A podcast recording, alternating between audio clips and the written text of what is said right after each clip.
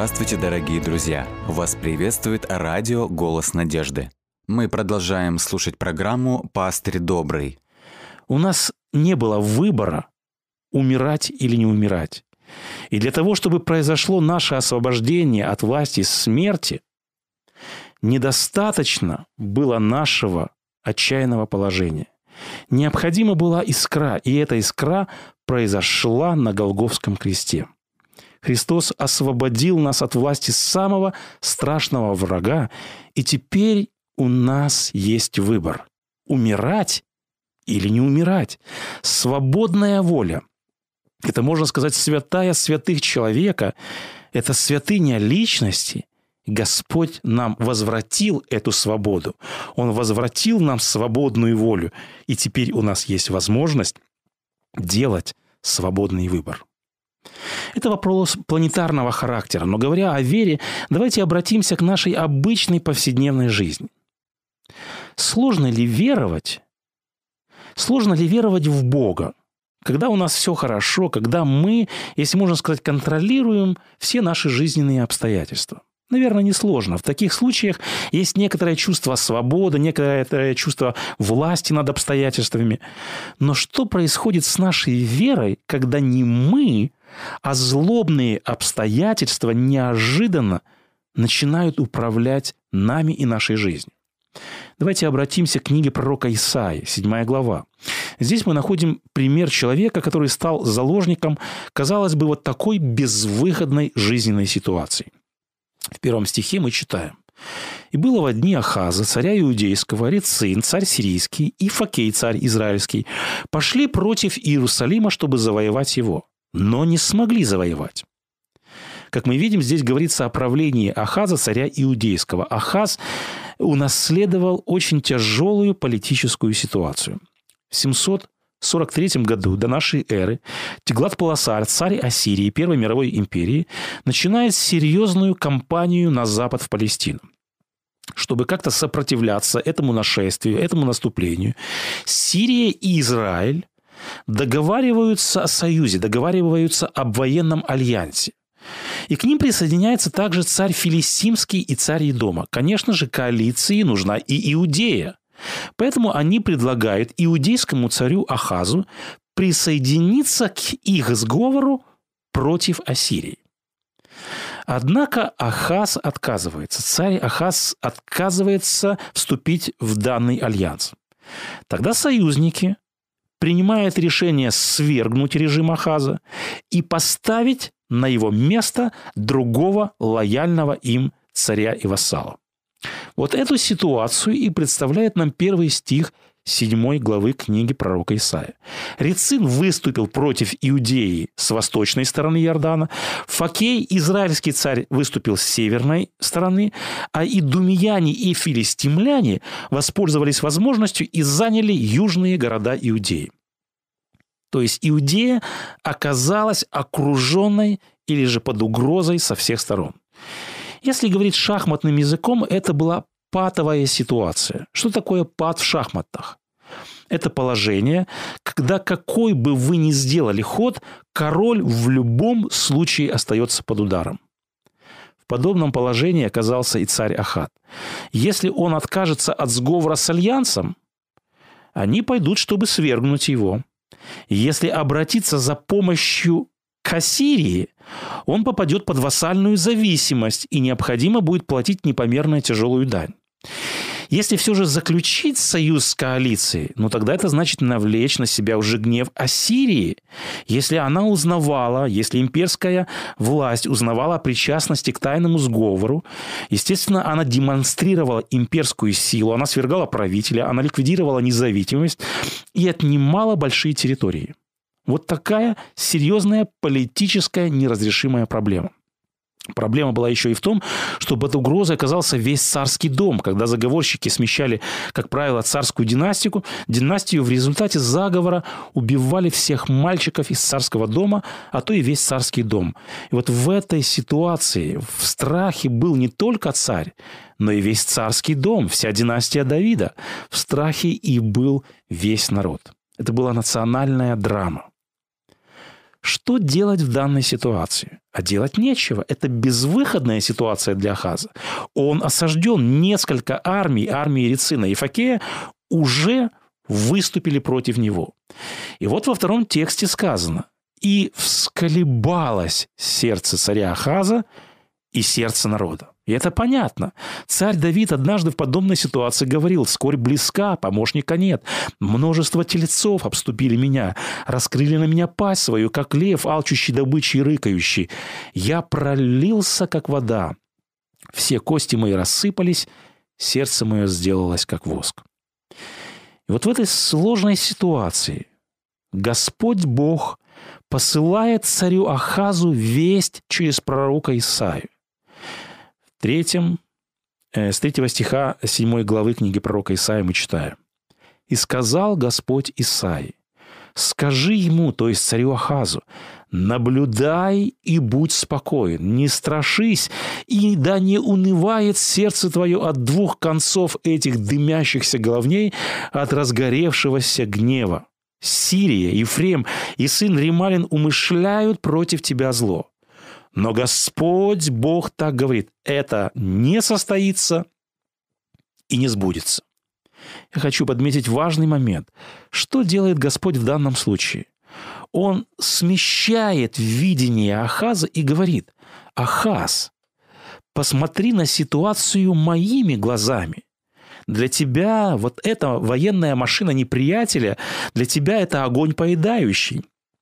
А для меня это просто дымящаяся головня, истлевший уголь.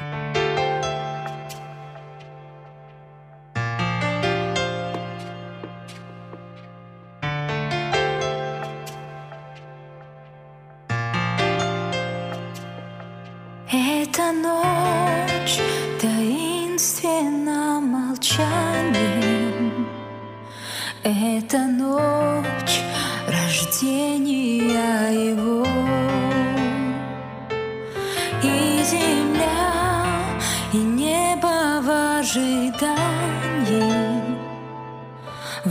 了心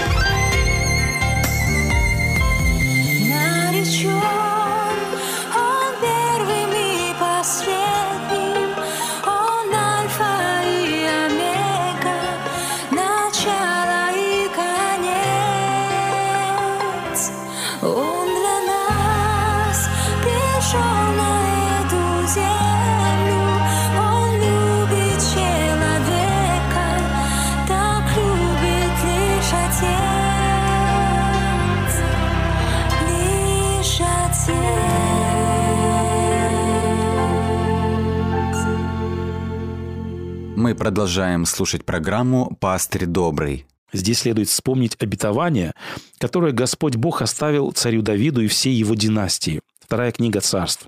Господь говорил однажды, «Я восставлю после тебя семя твое, и будет, обратите внимание, что далее сказано, непоколебим дом твой, и престол твой, говорит Господь царю Давиду, и престол твой устоит вовеки». И вот здесь мы видим, Ахаз, царь Ахаз как раз и боится, что свергнут его престол и, по сути, свергнут престол Давида. Однако Господь говорит царю Ахазу, это не состоится и это не сбудется. Бог говорит, я верен своим обещаниям. Я не позволю свергнуть престол Давида. Далее Бог предлагает царю, если ты сомневаешься, Господь говорит царю Ахазу, проси себе знамение. А Ахаз под видом благочестия, как мы читаем в тексте, отказывается. И вот несмотря на отказ, Господь все равно дает знамение. Господь говорит, вот дева зачнет и родит сына, и нарекут имя ему Эммануил. Что значит «с нами Бог».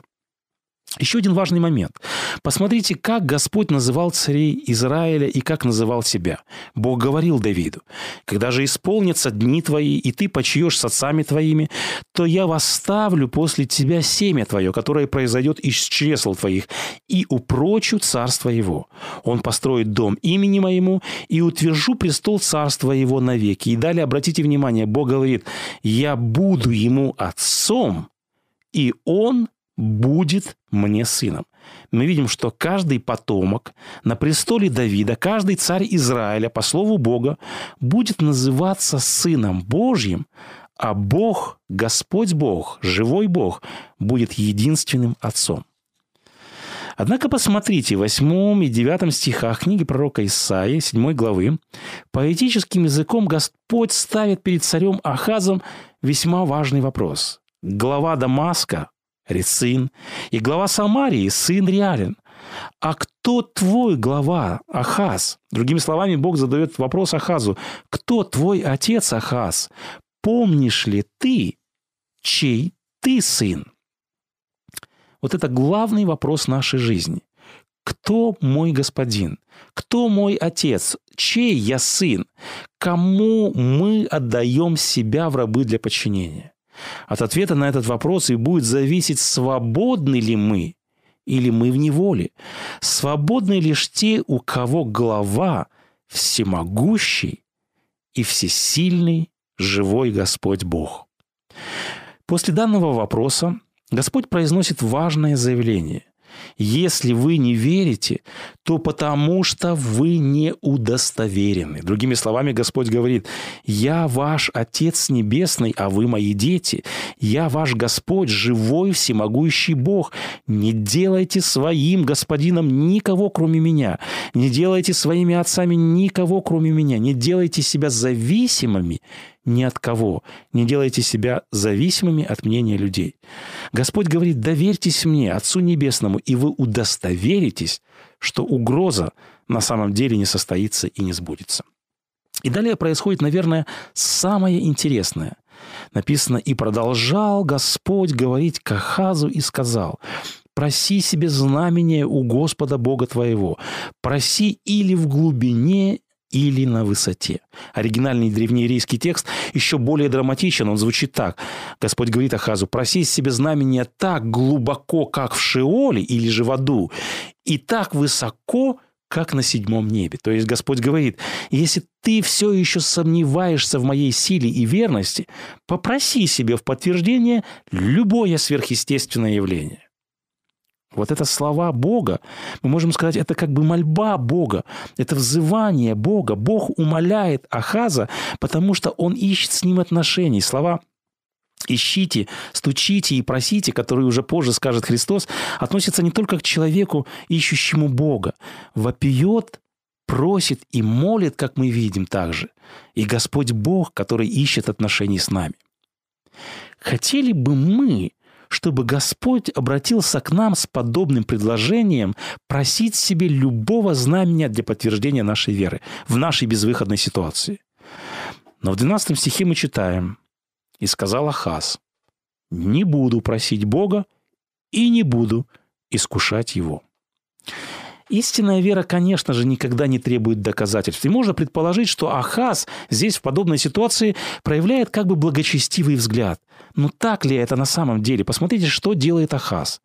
После всего, что сделал Господь, э, сказано, «И послал Ахаз послов Теглат Паласару, царю ассирийскому, сказать, «Раб твой и сын твой я, приди и защити меня от руки царя сирийского и от руки царя израильского, восставших на меня». Во-первых, что мы видим? Как называет Ахаз царя сирийского? Он называет его отец, господин. Он говорит, я твой сын, я твой раб.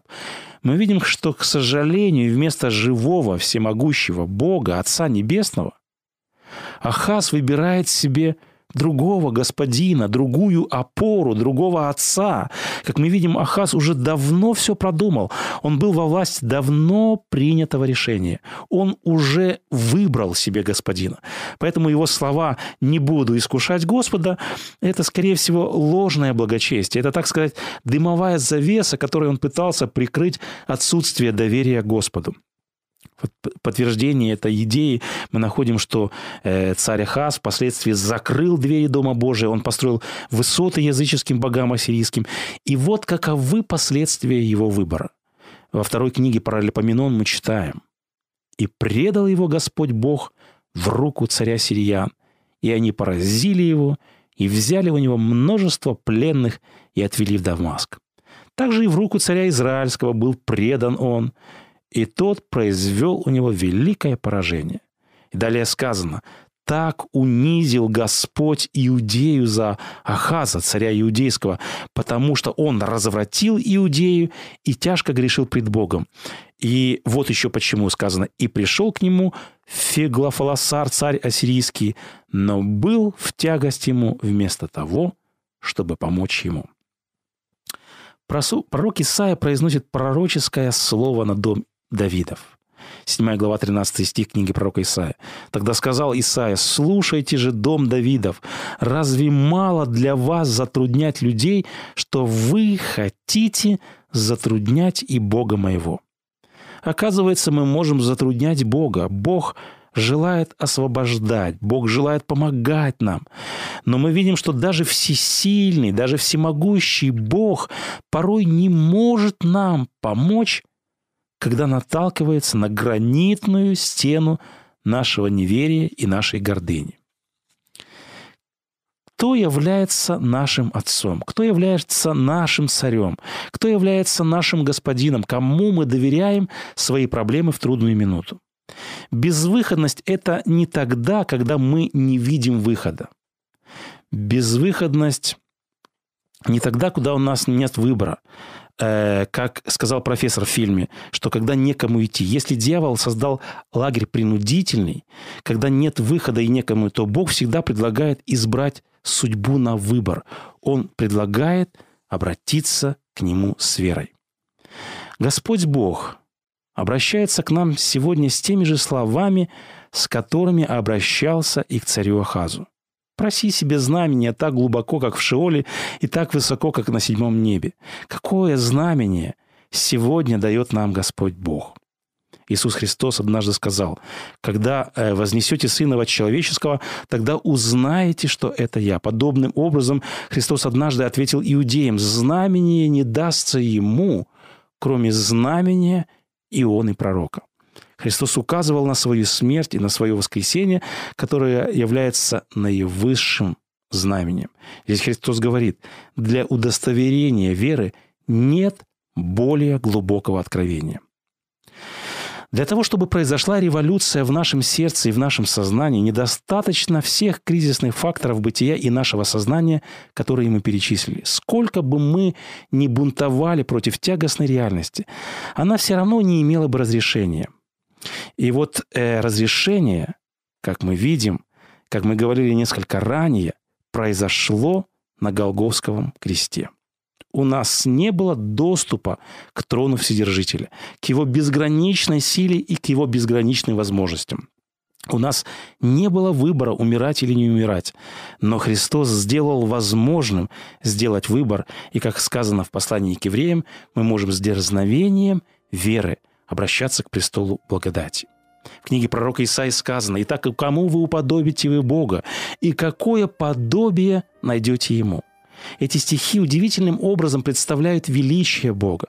Возможно ли в мелкое, как атом, существо вместить невместимого Бога? Возможно ли совершенно мелким мерилом измерить безмерного? Обратите внимание, чем больше пророк говорит о величии Бога, тем меньше он понимает поведение людей, которые порой сомневаются в Боге, сомневаются в Его могуществе, в Его силе, в Его величии. Мы, как сказали выше, э, говорим о том, что у Бога всплывают топоры – у него ходят по воде, он солнце заставляет идти вспять. У него камни превращаются в хлеб. А если нужно, Бог мог бы воздвигнуть из камней детей Авраам. У Бога говорят ослы, безнадежно хромые и слепые становятся зрячими и здоровыми. Он воскрешает растлевающееся тело и воспаряет на небо. К большому сожалению, люди сами не свободны и хотят Мы продолжаем сделать Бога не программу по своему образу добрый. и подобию. Но Бог, Господь Бог, ничем абсолютно не связан. Последнее, что я хотел бы сегодня зачитать, это один случай, который случился во времена коммунистической власти в Польше. Однажды сотрудник органов обратился к действующему епископу Кракова со словами Епископ, который был до вас, сейчас в ссылке за свою веру. И когда он увидит пулю, он осознает, что жизнь, отданная религии, была всего лишь иллюзией. Верующий находится в центре пустоты, поэтому пустота религии ужасна, не так ли? На это епископ ответил сотруднику органов. То, что вы называете пустотой, для меня бытие. Где для вас тьма, для меня свет. Когда вы говорите разрушение, я говорю спасение и мир. Безумие, дарованное Богом прекраснее человеческой мудрости. У меня есть вера во Христа, сила, о которой вы ничего не знаете. Знаем ли мы силу веры? Знаем ли мы живого Бога, которому поклоняемся? Произошла ли революция веры в нашем сердце? Пусть движение свободы, которое Иисус Христос начал на Голговском кресте, продолжится сегодня в нашем сердце.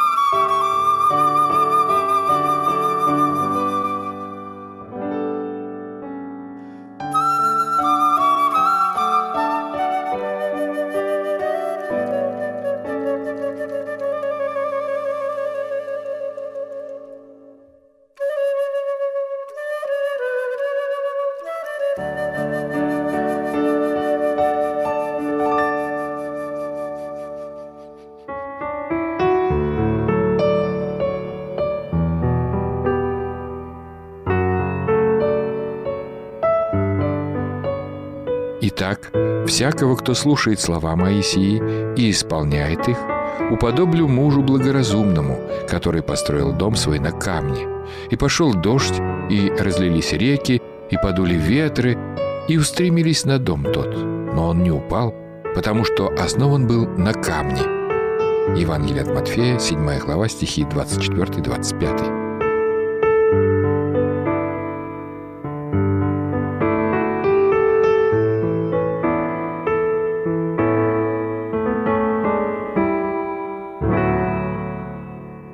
Дорогие друзья, вы можете оставить свои сообщения через WhatsApp и Viber по номеру плюс 7 915 688 7601 или позвонить нам на бесплатную линию, которая работает на территории Российской Федерации. Номер 8 800 100 ровно 1844. 8 800 100 ровно 1844.